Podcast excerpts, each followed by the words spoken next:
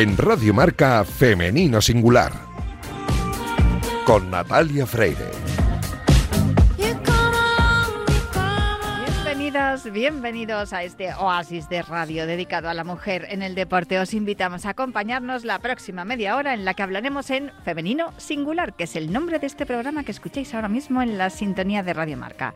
Nuestro compromiso desde el primer día es el de dar espacio a la mujer deportista y a todas las personas que trabajan para que la sociedad sea más igualitaria y que la igualdad sea un hecho y un reflejo. Os recuerdo que podéis encontrar todos nuestros programas en todas las plataformas de audio y en la web de marca.com.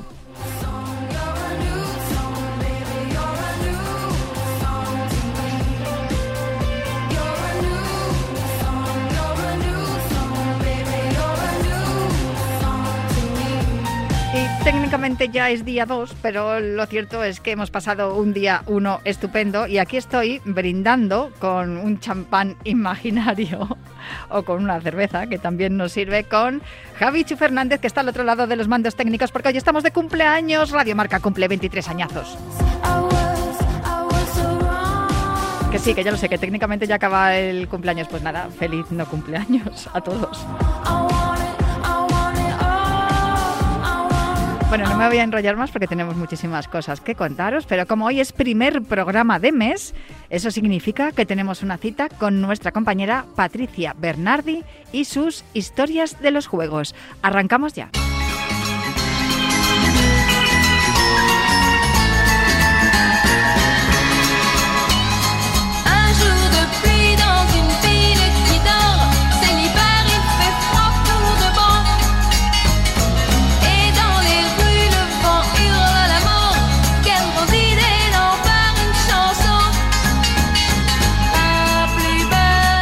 Pues aquí estamos un día más con Patricia Bernardi con su historia de los historias de los juegos, en este caso historias de los juegos en femenino, que es esta sección que hemos eh, comenzado esta temporada para hablar, ya que estamos en año olímpico, en nuestro camino hacia París, de esas mujeres que de- han destacado de una manera o de otra en, en las ediciones anteriores de los Juegos desde casi desde los inicios, ¿eh? porque hemos tenido historias de todo tipo, aunque nos quedan muchas más. Patricia Bernardi, muchísimas gracias por acompañarme. Nada, a ti por invitarme. Que, tú hablas un montón de idiomas, pero francés no, tendrás No. que prepararte porque me imagino que estarás ya buscando acreditación, alojamiento No, ya, y estas ya cosas. voy a París, ya, tengo lo tienes claro, ¿no? Me queda el billete de vuelta.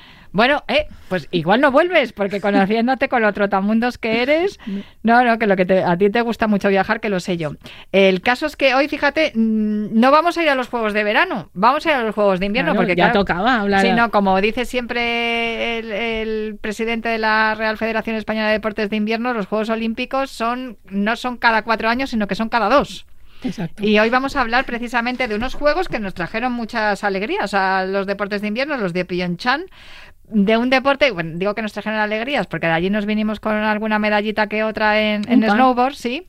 y, la de Javi Fernández. Y la de Javi también, es verdad, la, es verdad, la de Javi de, en, en patinaje. Muy bien, mira, ves como tenemos una experta aquí en los Juegos Olímpicos y sobre todo habla, eh, yo la, la he solicitado, le he pedido que por favor no, nos ayude a conocer mejor a esas mujeres que también han destacado en los Juegos Olímpicos.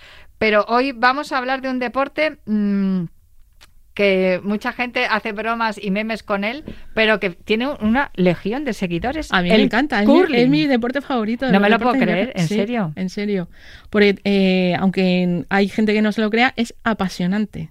Y además, no, no, es que por eso te digo, tiene legiones de seguidores. Es que esto es. eh, yo, yo siempre lo veo y digo, esto es como lo de la petanca. Que No, parece no, que no, juega nadie a la petanca y luego todo el mundo sabe jugar a la petanca. Yo, el verano pasado, la de veces que he visto a gente jugando a la petanca, no te lo puedes ni imaginar en la playa. y para mí es un plus. Petanca eh, Beach. Para mí es un plus que sea un deporte de equipo. Que de los deportes de invierno hay muy poquitos deportes de equipo. Hoy además nos vas a hablar de un equipo que mm, tiene también ese punto de ser un poco exótico, ¿no? Porque me hablas del, de- del equipo de surcoreano. Sí, el equipo tenía dos motes, las Garlic Girls, porque procedían todas de, de una región de Corea del Sur que se llama Uiseong, no sé si lo digo bien, que es la, la región donde se Yo no te voy a corregir que coreano no hablo. Yo no sé tú si hablas No. coreano, pero yo no. pues es donde se produce el ajo en, en Corea del Sur. Y también se llamaba el Team Kim porque todas se apellidaban Kim, que también yo creo que es como el García aquí, pero bueno. No, pero es verdad, pues yo me acuerdo de, yo me acuerdo de ese equipo porque e- efectivamente lo que te estaba diciendo, que el curling da opción a, a hacer todo tipo de comentarios, memes y de todo, pero es verdad, las, las chicas king, es verdad. Sí, el caso es que, es que fueron un bombazo porque ganaron una medalla, eh, en su caso de plata, en, en su propio país, de un deporte que tenía poca tradición, pocos seguidores, entonces en, en su país, y ellas revolucionaron totalmente, eh, primero hicieron que, que hubiera más seguidores de curling, más practicantes de curling, y nadie se esperaba una medalla de curling para Corea del Sur en los Juegos de Pyeongchang, y fueron ellas y, y- y f- fueron del todo a la nada. Porque no, no es tan bonito. el- no es oro todo lo que reluce, en este Exacto, caso plata. no es exacto, plata todo lo que exacto. reluce. Ellas pasaron un año mm, con una popularidad tremendísima en su país, o sea, fuera donde fueran. Bueno, cuando, cuando las veían, el público les gritaban Young Me, que era el grito que hacía la skip a las, que es la, digamos, la capitana. Sí, por la- favor, la explica lo del curling porque yo creo que nuestros oyentes, yo por lo menos no estoy puesta en curling. La, la skip es, no es la capitana, es, es como la directora de juego que va dando instrucciones a, al resto, a las que barren y tal, en plan de, pues dice, pues más a la derecha tal, zona tal, porque ellas dividen el, el, El espacio, ¿no? De donde zonas sí, y tal, sí, como tira más veloz, más, menos veloz, más rápido, tal. Entonces, este, ella siempre, la skip, siempre gritaba Young Me, y cada vez que se encontraban eh, en público, con la, la gente le gritaba Young Me. Y ya llegaron a tener la popularidad de, de los grupos K-pop en, en en Corea del Sur, que ya sabréis que tienen muchísima popularidad. Ellas anunciaban de todo y, por supuesto, sí, anunciaban escobas. También anunciaban escobas, pero anunciaban todo tipo de productos. Se volvieron muy populares. Y Sí, de- vamos, que si, que si les hubiese dado por cantar hubiesen llenado el concierto, seguro. Seguramente. Como hacen otros grupos coreanos de, de chicas o de chicos. Y por eso nadie se esperaba que no se haya ni cumplido un año de, de su éxito cuando de repente ellas hacen público que están sufriendo abusos, abusos verbales y psicológicos por parte del entorno técnico. Y no de una persona, de dos, de su entrenadora y del que era su padre, el, eh, un vicepresidente de la federación de su país. Ellas mandan un, escriben una El, carta el padre de, de la de- entrenadora. sí. Ellas mandan una carta al Comité Olímpico de, de su país y dicen, la situación es insostenible, hemos llegado a un punto eh, en el que no podemos más. Y empiezan a contar todo lo que han estado sufriendo, que nadie lo sabía, lo habían estado callando, se pensaba todo el mundo que, que era, ay, qué felices, mm, medallistas famosas. Pues no, ellas habían estado sufriendo durante meses todos estos abusos. Por ejemplo, les robaban eh, los premios metálicos que ellas ganaban. Se los quedaba así. La entrenadora y el papá de la Exacto. entrenadora, que era encima eso, un dirigente, ¿no? Sí, por supuesto, todo tipo de insultos, todo tipo de gritos, eh, vejaciones. Luego, la entrenadora quiso entrar eh, en el equipo olímpico así por la cara y echar a una de ellas. Afortunadamente no lo consiguió. Luego, eh, cuando... O sea, que lo que quería era reemplazar a una, Sí, de, las, sí. a una de las deportistas a las que ella entrenaba. Sí, sí, para, Con- con para tal poder de ganar la poder medalla. ganar. Bueno, Pero no esto se fue durante el transcurso de los Juegos de Sí, Pyeongchang. de, de antes, o sea, desde siempre, hasta, hasta que un año más tarde dijeron, basta, ya no podemos más. Decían que, que incluso sus derechos humanos habían sido violados, porque es que no, no, me, no quiero imaginarme mm, cómo serían esos entrenamientos, de gritos, de tal. Por ejemplo, la, la capitana un día anunció, bueno, capitana no, perdón, eh, Skip. Las Skip, si lo has explicado muy bien no, hace es unos que, minutos. es que hay otra- otro otras personas que son, hacen de capitán, que no es el skip, pero bueno. La skip llegó a decir un día, pues anunció que quería, mm, que quería iniciar una familia, o sea, por tanto quedarse embarazada.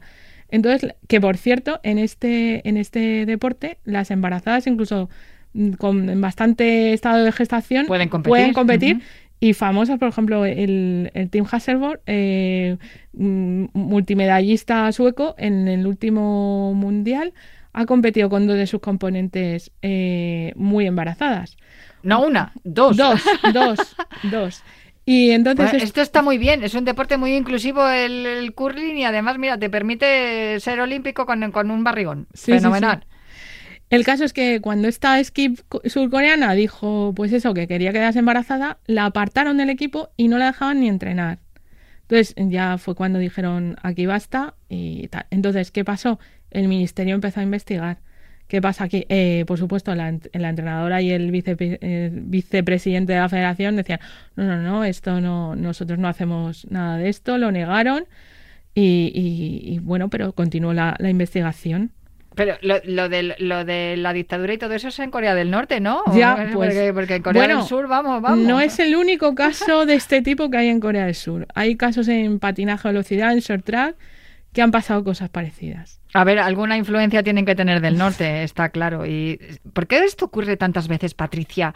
Eh, que ocurre tantas veces en los deportes que, que se abusa de la autoridad, porque al final eh, el trato, fíjate que, que tanto hablamos de la, de, de la salud mental, ¿no? Y de cómo los deportistas tienen que cuidar mucho esa salud mental por la exigencia, las horas de trabajo, las renuncias que tienen que hacer a sus vidas personales por poder conseguir resultados deportivos y que siempre dicen que, que al final vale la pena y, y- y- y hablan de sus entrenadores, entrenadoras como familia. eh, y, sin embargo, eh, hay algunos casos en los que este tipo de abusos de autoridad se, se producen y además se producen de forma continuada, mucho más habitual de lo que pensamos. Eh, yo no sé a, a qué se debe, no sé si esa sensación de poder que se tiene desde los, desde los entrenadores que lo realizan o incluso, como nos has contado en otras ocasiones, desde los dirigentes deportivos, administrativos, sobre los deportistas, que al final son ellos los que consiguen la gloria, pero son ellos los que son vejados y tratados mal.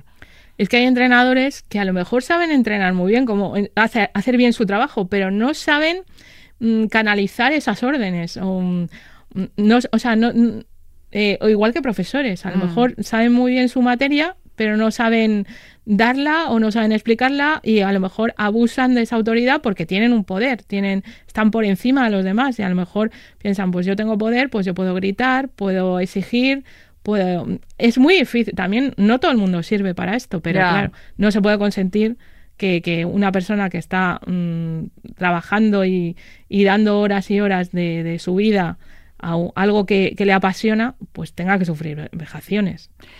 Bueno, no sé si esto llegó a buen puerto, si han seguido siendo tan famosas las componentes de este equipo subcampeón olímpico de invierno de, Corea del Sur, si han emigrado y se han ido, han montado un grupo musical o, o se han hecho modelos, no sé. No, pero la verdad es que han dejado de tener éxitos deportivos. Eso sí, han elevado el nivel y incluso los chicos co- surcoreanos, o sea, ya los dos equipos, el femenino y el masculino, ya los podemos encontrar entre los 10 mejores del mundo, cosa que antes no ocurría.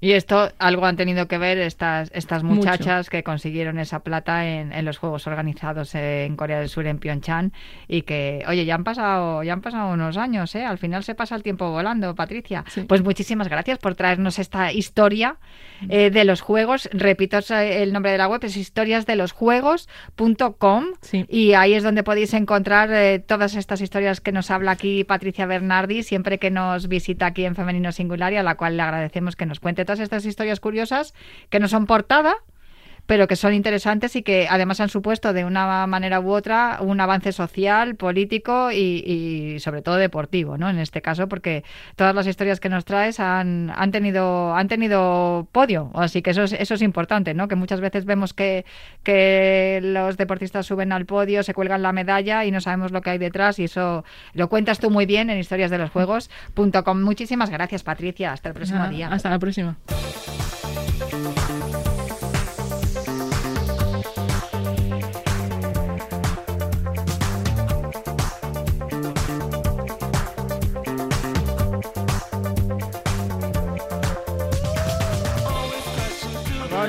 Marco incomparable del Palacio de Santoña como testigo, tenéis que ir si podéis. Es donde está la Cámara de Comercio de Madrid. Es una pasada en la calle Huertas. De verdad es un edificio, por fuera parece que no dice nada, pero por dentro es una pasada. Pues allí, en el Palacio de Santoña, que yo estaba alucinando haciendo fotografías a las escaleras, a todos los techos, a todo, porque me invitaron a ir para cubrir este pasado miérc- miércoles 31 de enero la cuarta edición de los premios Admiral al Deporte Español. Estos premios, además de, mm, de celebrarse y entregarse en un lugar precioso como el Palacio de Santoña, tienen varias particularidades. Entre ellas es que están dirigidos a deportistas que pretenden conseguir la participación en los Juegos Olímpicos. Y otra de sus particularidades es que se deciden por votación popular. Más de 35.000 personas han participado en las votaciones de esta edición, lo que supone más del doble de participantes eh, que la última vez que se, se entregaron los premios Admiral.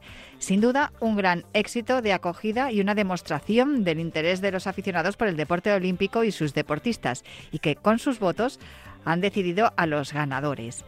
La gala estuvo presentada por nuestro compañero Alberto González Pipe y también le acompañó el ex campeón olímpico de waterpolo Pedro García Aguado, que ofreció algunos consejos para los deportistas presentes. Había seis categorías: mejor deportista femenino y masculino absolutos y mejores femenino y masculino sub-23 y además había dos categorías mixtas: mejor deportista paralímpico y también historia del deporte español. En estas dos categorías mixtas, dos mujeres consiguieron el premio. Los dos premiados en categorías masculinas fueron el judoka Fran Garrigós en categoría absoluta y el piragüista Tano García en categoría sub-23, pero estamos en femenino singular. Y por eso nosotros quisimos hablar con las cuatro ganadoras de esta edición, empezando por la nadadora María Delgado, elegida por los aficionados como mejor deportista paralímpica. Estoy con María Delgado, que ha sido la ganadora de los premios a mejor deportista paralímpica. Esta es una categoría mixta y sin embargo gana una mujer, qué alegría, ¿no? Sí, por supuesto, una alegría tremenda. Además éramos dos hombres contra, contra mí, contra una mujer. Y bueno, una alegría tremenda ser galardonada en esta entrega y muy, muy contenta. El deporte paralímpico cada día está abriéndose camino, del mismo modo que se abre camino también la mujer en la sociedad. Sí, yo creo que al final es una lucha paralela ¿no? y que converge también en, la propia lucha, que, vamos avanzando en la sociedad, tanto el deporte paralímpico, de que realmente se nos reconozca y se, se nos valore, como la lucha de, la mujer, ¿no? de estar representadas y, estar valoradas igualmente. Entonces, bueno, creo que es eso, una, una lucha constante y creo que también vamos en el buen camino, todo hay que decirlo. A veces cuando hablamos en el programa con mujeres deportistas se quejan de que no tienen el mismo apoyo que tienen algunos hombres. ¿Eso también ocurre en el deporte adaptado? Sí, sí, por supuesto. Al final yo creo que es un poco la, doble mm, eh, discriminación, por decirlo de algún modo. Tanto por ser mujer como por ser eh, deportista con discapacidad, estamos un poquito menos, menos valorados que, el resto. Es, es- es- es evidente porque así se ven los datos que son reales. Pero lo que decía, a pesar de ello, creo que hay que quedarse con lo positivo de que sí que se está trabajando en el camino correcto y que estamos evolucionando a mejor y, y bueno, quedan muchos pasos por recorrer todavía, pero por lo menos se ve que estamos en ese camino correcto. ¿Es posible que la sociedad esté aceptándolo de manera más orgánica, más natural? Sí, yo creo que por supuesto. Al final los premios de hoy eran unos premios por votación popular, ¿no? Que el, el público, en general la sociedad, es el que nos ha elegido. Entonces yo creo que aquí de- queda demostrado que, realmente nos valoran, que, que bueno, que les importa lo que hacemos y, realmente nos, nos siguen, ¿no? Entonces, bueno, falta eso, que tal vez los medios o un poco la, la parte más política, pues nos, nos siga apoyando y, y que se iguale con la sociedad, que ya está visto que sí que nos apoyan. Eh, no sé qué pruebas vas a participar, ¿lo- ¿las tienes ya claras o las tienes por decidir? ¿Y cuáles son los objetivos para, para estos Juegos Paralímpicos que empiezan el 28 de agosto? Sí, bueno, muy contenta primero y por la clasificación que ya pude cerrar en noviembre, que da mucha tranquilidad para toda la temporada. Y luego, por otra parte, competiré seguro en las pruebas de 100 espalda y 100 libre. También nadaremos, si llegamos a clasificar todos los integrantes, el 4 por 100 libre mixto, que es otra prueba bastante importante para, para España. Y posiblemente también em- empiece la competición arrancando con el 100 mariposa, pero eso todavía está, estará por ver. Así que bueno, la prueba principal 100 espalda, 100 libre y veremos 4 por 100 libre. ¿Las pruebas mixtas contribuyen también a esa igualdad en el deporte? Sí, por supuesto, por supuesto. Al final, eh, cada vez yo creo que se está apostando más por estas pruebas mixtas y me parece una forma muy bonita, a la vez que, que importante para apostar por el, por el deporte de la mujer. Pues muchísimas gracias María y muchas felicidades a disfrutarlo y con esta ayuda mucho mejor llegarás también a, a París, ¿no? Sí, por supuesto. Muchas gracias a vosotros. La categoría femenina sub-23, la ganadora fue la gimnasta del conjunto de gimnasia rítmica, Inés Bergua. Estoy con Inés Bergua, que ha sido la ganadora en la categoría sub-23. El conjunto de rítmica fue el primer equipo español en clasificar, en conseguir la clasificación, después de tantas dudas como surgieron cuando, con el inicio de este ciclo olímpico, con todas vosotras debutantes. ¿Cómo se vive lo que estáis haciendo ahora, ¿no? que ya tenéis vuestra plaza y tenéis ahí los juegos en- ahí delante? Bueno, bien, como dices, eh, como bien dices, perdón, eh, fue un momento súper mágico conseguir esa, esa plaza para España. Además, fuimos las primeras Eh, fue algo inédito y lo recuerdo como uno de los días más felices de mi vida. Eh, está claro que ha habido una evolución a lo largo de este ciclo de por parte del conjunto español y creo que eh, se ha visto reflejada esta evolución pues con todas las horas de trabajo, de lucha que, hay detrás, todas las personas que conforman este gran equipo. Así que ahora mismo pues súper motivadas, súper ilusionadas, eh, por supuesto, trabajando y entrenando mucho porque pues ahora todavía estamos a principio de temporada y hay que sacar los ejercicios adelante, pero con ganas de afrontar esta temporada de la mejor manera posible. He hablado con el compositor de la música que estáis utilizando para los ejercicios nuevos, con Juan Antonio Simarro. Eh, me imagino que el trabajo que estáis haciendo de coordinación también por parte de las seleccionadoras y todo lo demás está siendo durísimo. ¿Notáis en estas semanas que hay más presión según se van acercando las fechas de, de los Juegos de París? Eh, a ver, es, es evidente que a medida que vayan pasando las semanas y los meses y a medida que se acerque, pues esta presión va a crecer, estos nervios también van a ir aumentando. Pero es sobre todo pensar que al fin y al cabo será una competición más, salir al tapiz una vez más. Y bueno, se vienen eh, meses duros, como he dicho, de mucho trabajo, de estrés, de dudas, pero sobre todo de ganas y de ilusión y eso es lo que tenemos que tener en mente siempre que se nos olvide o que tengamos un día un poco más duro, pero sí. Hay mucha competencia, he estado viendo las competiciones de, este ciclo también hasta llegar aquí. Hay mucha competencia. ¿Cuál es el equipo, el conjunto que más, eh, más, eh, que más os amenaza? Totalmente cierto, hay mucho nivel internacional y ahora mismo la rítmica a nivel mundial eh, ha crecido muchísimo. A pesar de que no contemos con potencias como Rusia y Bielorrusia, el resto de países también tienen un gran nivel. Eh, pues en estos momentos nuestros eh, grandes rivales eh, en estos últimos campeonatos del mundo y demás, pues han sido, han sido mm, Italia, Bulgaria, Israel, también está ahí Japón, China, Ucrania. En definitiva que hay mucho nivel, pero sobre todo yo diría Italia, Israel y Bulgaria. Te voy a hacer la última. Este programa se llama Femenino Singular.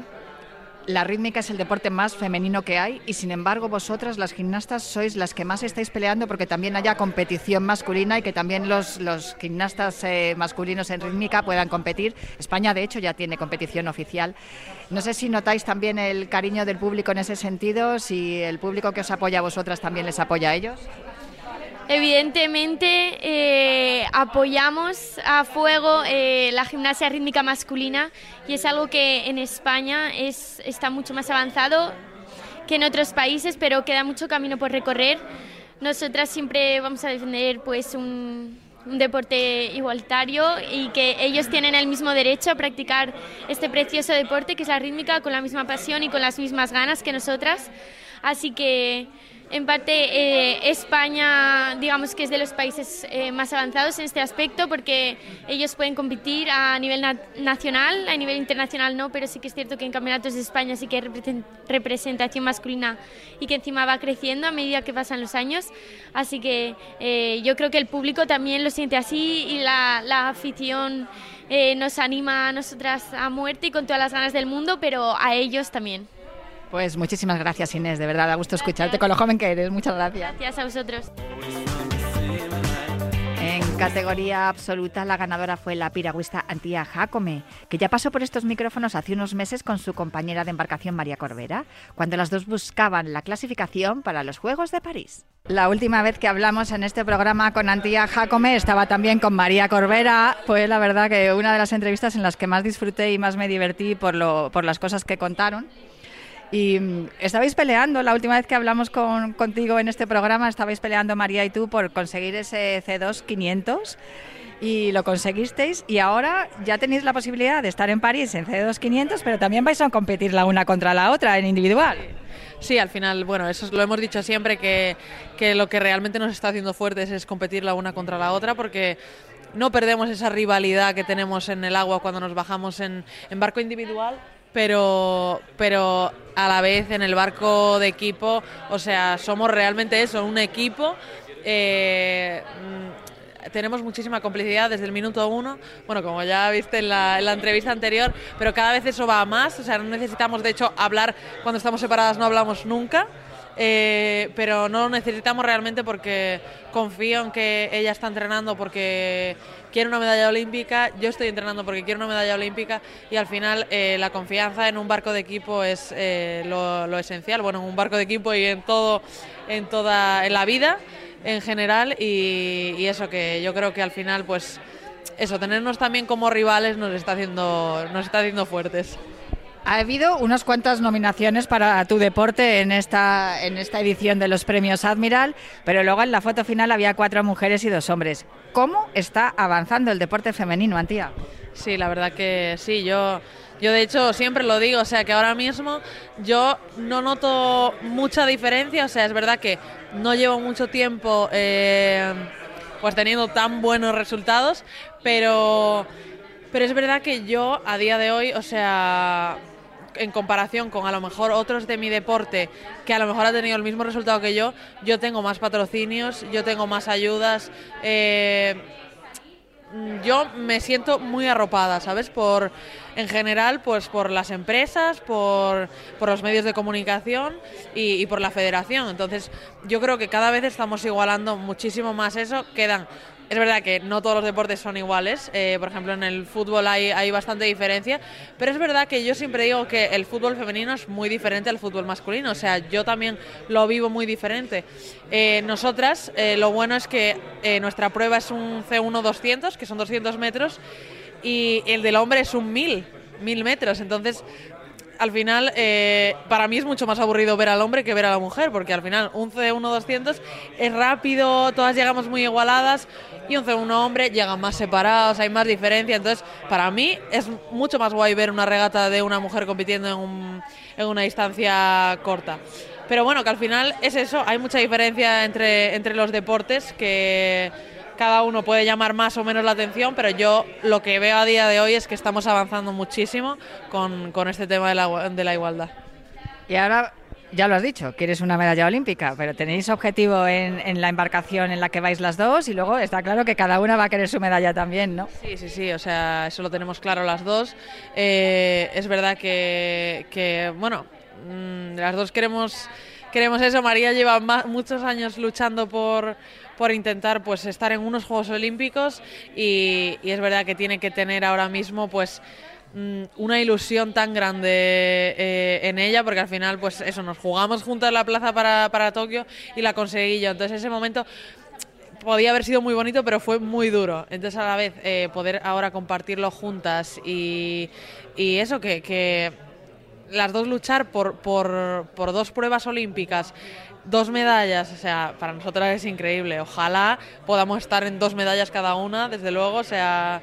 eh, es, es lo más lo más creo que lo más grande que puede soñar un deportista a día de hoy y, y bueno que yo lo sueño cada día a ver si a ver si se cumple Pues yo lo firmo. Una medalla olímpica en la embarcación doble en el C2 y una también para cada una en, en el C1. Muchísimas gracias, Antía Jacomi, muchísimas felicidades. Gracias a vosotros. Por último, el premio más emotivo de todos, el premio especial Historia del Deporte Español que recogió Teresa Portela y que reconoce su gran trayectoria como piragüista tras más de 25 años en la élite mundial de su deporte. Teresa Portela, Historia del Deporte Español. Jopetas, ¿cómo suena eso? La verdad que suena muy muy bien y a mayor. No, bueno, a mayor, pero eso es algo que llevamos fenomenal. Las mujeres que ya tenemos una edad llevamos fenomenal para demostrar que la edad es solo un número. Sí, la verdad que al final tenemos que guiarnos, yo por lo menos me guío pues, pues, por mis resultados, por mi día a día, por mi trabajo, por cómo, cómo salen los tiempos en los entrenamientos y eso es lo que me, invita a seguir. Si me guío por la edad, evidentemente, pues ya te digo, con 26 años ya me veía en veterana, o sea que es un, es un, un dato sin más. También hay que decir que empezaste muy jovencita, con 18 años, tus primeros juegos en Sydney. Sí, la verdad que empecé eso, pues con 18 años todavía era junior, mis primeros Juegos Olímpicos y, y bueno, eh, pues eh, jamás pensé que mi carrera deportiva iba a ser tan larga y, orgullosa y, y afortunada que me siento de poder estar eh, soñando con los séptimos Juegos. Séptimos juegos. Madre mía, tienes ya claro que en individual no vas, vas a ir al, al K4, ¿no? Y también hay posibilidades de que vayas al K2. Sí, eh, en principio mi cabeza está pensando en el K4, es en la prueba que para la que nos estamos entrenando. Es verdad que a veces pues entrenamos en K2 eh, con el resto de compañeras, pero mi cabeza, yo quiero focalizar, soy de, de un solo objetivo, voy a por él y ahora mismo es el K4. Pero vas con una presión diferente ahora a París. Bueno, presión eh, la justa. Eh, siento que me siento, ya te digo, afortunada, agradecida de poder soñar con los séptimos y tensión siempre la va a haber. Al final es como nuestro examen, ¿no? Esa competición, esa, ese mundial, esa final, esa, es como tu examen donde tú tienes que, que poner en valor todo lo que has entrenado y lo que vales. Entonces siempre va a haber esa tensión, ese nerviosismo de querer hacerlo bien, pues por todas las horas que le has dedicado ¿no? a- al entreno. Eh, y así me lo quiero tomar, simplemente pues coger la tensión, la necesaria, pero no, no, no echarme más encima a las espaldas. ¿Crees que también es un ejemplo para otras mujeres que como tú pues eh, han sido madres y han podido conciliar eh, y pelear para tener esa visibilidad y esos derechos y ser un ejemplo, una inspiración para otras mujeres?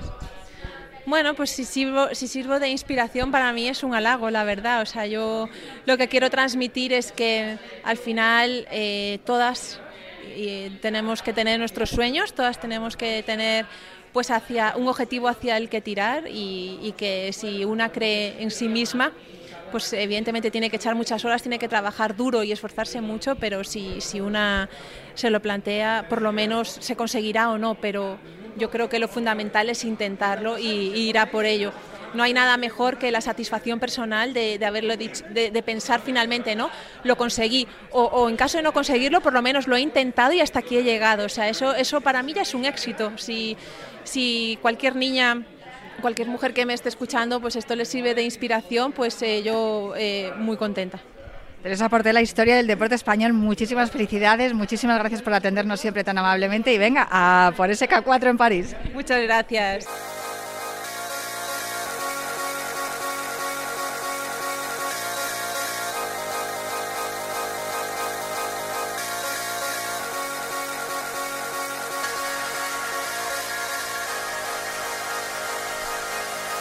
Hasta aquí el programa de hoy. Os recuerdo que tenéis el podcast en todas las plataformas de audio y tendréis la noticia con el resumen de este programa también el fin de semana en marca.com. Yo prometo volver la semana que viene para seguir hablando aquí en Radio Marca en femenino singular.